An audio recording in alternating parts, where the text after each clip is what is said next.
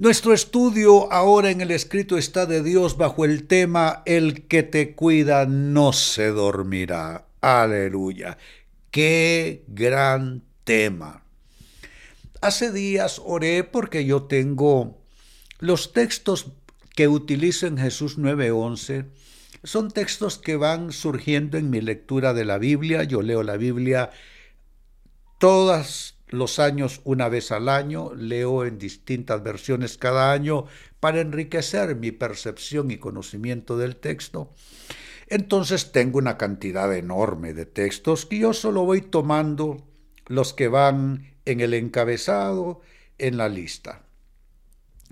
Pues hace muchos días le dije, Señor, el día de mi cumpleaños, dame un texto que a mí me diga algo especial y dame un tema que sirva para mi vida. Y este tema es para mí. El que te cuida no se dormirá. Saben, el maligno odia a los siervos de Dios. Y él está urdiendo todo el tiempo campañas de descrédito, campañas de desprestigio, ataques personales, ataques a la familia, ataques al testimonio, ataques a la salud, en fin. Y yo hoy recibo de manera profética este tema, no solo para ustedes, para ustedes en primer término, pero me meto en la, en la fila, me meto en la lista y lo recibo también para mí. El que te cuida no se dormirá. Se lee en el libro de Salmos precisamente, capítulo 121, versos 3 y 4. Él no permitirá que tropieces. Eso está poderoso. No lo permitirá. Él no permitirá que tropieces. El que te cuida no se dormirá. En efecto, el que cuida a Israel nunca duerme ni se adormece. Yo siento que este es un muro que se levanta con esa palabra. Un muro de protección, inexpugnable que no se puede conquistar ese muro, bendito Dios. Hermano, hermana, ¿qué te dice esta escritura? Te dice en primer término que el Dios de la Biblia es tu Dios protector. Así se puede resumir el texto. Tú tienes un Dios protector, tenemos un Dios protector. Mucha gente dice Dios es amor, me gusta eso. Pero saben que yo, a lo largo de mi caminar, en el Señor, eh, lo que se ha ido enraizando en mi corazón es llamarle mi protector. Porque con su protección lo tienes todo. Provisión, sanidad, liberación. Él es tu Dios protector. ¿Qué más te dice esta escritura? Que hay cosas que Él no permitirá. Hay cosas que Dios no permitirá. Y una de ellas es que tropieces.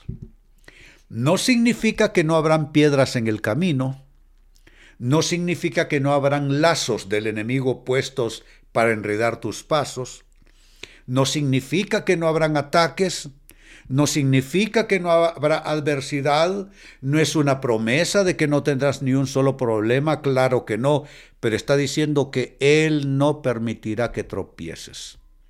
Ya voy a ver qué hay detrás de ese vocablo, tropezar. Él no lo permitirá. Yo hoy me gozo y recibo de Dios que hay cosas que simplemente Dios no las va a permitir. ¿Han leído el libro de Job? Es la historia de las más grandes adversidades que un ser humano puede experimentar. Y saben que Satanás tuvo que ir a pedir permiso al trono de Dios para tocar a Job. Tuvo que ir a pedir permiso. Y cada uno de los ataques que Job recibió, Satanás tuvo que ir y siempre le dijo, haz esto, pero no toques su vida. Hoy declaramos que Dios no permitirá que nuestra vida se derrumbe y nuestra ruina. Dios estará allí para protegernos de toda adversidad, de toda tribulación activada bien en lo humano o bien en lo espiritual. En tercer lugar, ¿qué más te dice esta escritura? Que Él es Dios 24-7. Dice, el que te cuida no se dormirá, el que cuida a Israel nunca duerme ni se adormece. Es que es un Dios que nunca se cansa. Es un Dios 24-7. Entonces ahí está, nótalo. La escritura te dice tres verdades. Uno, que el Dios de la Biblia es tu Dios protector. Dos, que hay cosas que Él no permitirá y una de ellas es que tú tropieces. Y tres, que Él es un Dios 24/7 que nunca duerme ni se adormece. Ahora bien, ¿qué quiso decir con no te no permitirá que tropieces? ¿Qué es exactamente tropezar? ¿Qué quiso decir el autor bíblico cuando introdujo esa, ese, e, ese vocablo, tropezar? Que en otras versiones se tradujo dar tu pie al resbaladero. Dice, no dará tu pie al resbaladero, lo cual equivale a decir, él no tropezará, no permitirá que tropieces.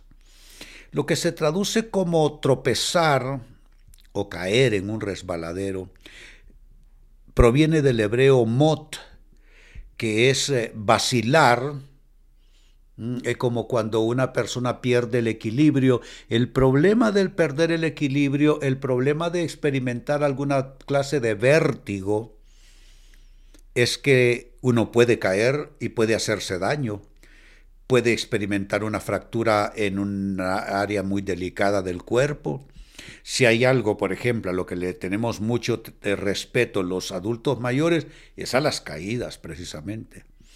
Pues una caída comienza con un mareo. Una caída comienza con pérdida, una pérdida del balance, del equilibrio. Eh, a eso, eh, eso es lo que significa vacilar, el hebreo mot, es decir, caer por implicación como eh, caer eh, contra un poste o un yugo, es decir, ser movido como con una barra o ser movido como con un bastón o con un yugo. ¿Quién hace eso? Satanás en nuestras vidas. Él pone el poste para que nosotros tropecemos con él. Él pone la barra para confundir nuestro paso. Él pone eh, su bastón, él pone un yugo ¿Todo para qué? Para hacernos tropezar. Pero ¿qué está diciendo? Que Dios no permitirá que nuestro pie tropiece. Insisto, no significa que no habrán dificultades, pero está garantizado el resultado y es victoria en el Señor. Eh, quiero leer para finalizar este mismo texto, Salmos 121 y verso 3, de la versión Biblia del Jubileo. Dice, no dará tu pie al resbaladero, ni se dormirá el que te guarda. Lo dice de manera profunda, de manera sólida, de manera poderosa. No dará tu pie al resbaladero, ni se dormirá el que te guarda. Bendito sea Dios, exaltado su nombre. Hoy declaro esta palabra sobre tu vida, hermano, hermana. Alza tus manos y esto caiga como una cubierta y una coraza protectora sobre ti. Salmo 121, versos 3 y 4. Él no permitirá que tropieces, no lo permitirá. El que te cuida no se dormirá. En efecto, el que cuida a Israel nunca duerme ni se adormece. Hoy declaramos un Dios protector sobre nuestras cabezas. Hoy declaramos que hay cosas que Dios no permitirá. Él no permitirá que nuestro pie caiga en resbaladero y declaramos con alegría que tenemos un Dios 24/7 que nos cuida las 24 horas del día, los 7 días de la semana.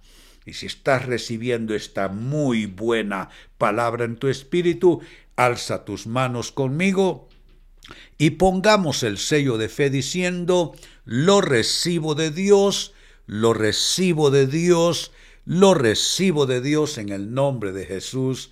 Amén y amén. Qué poderosísima, poderosísima palabra.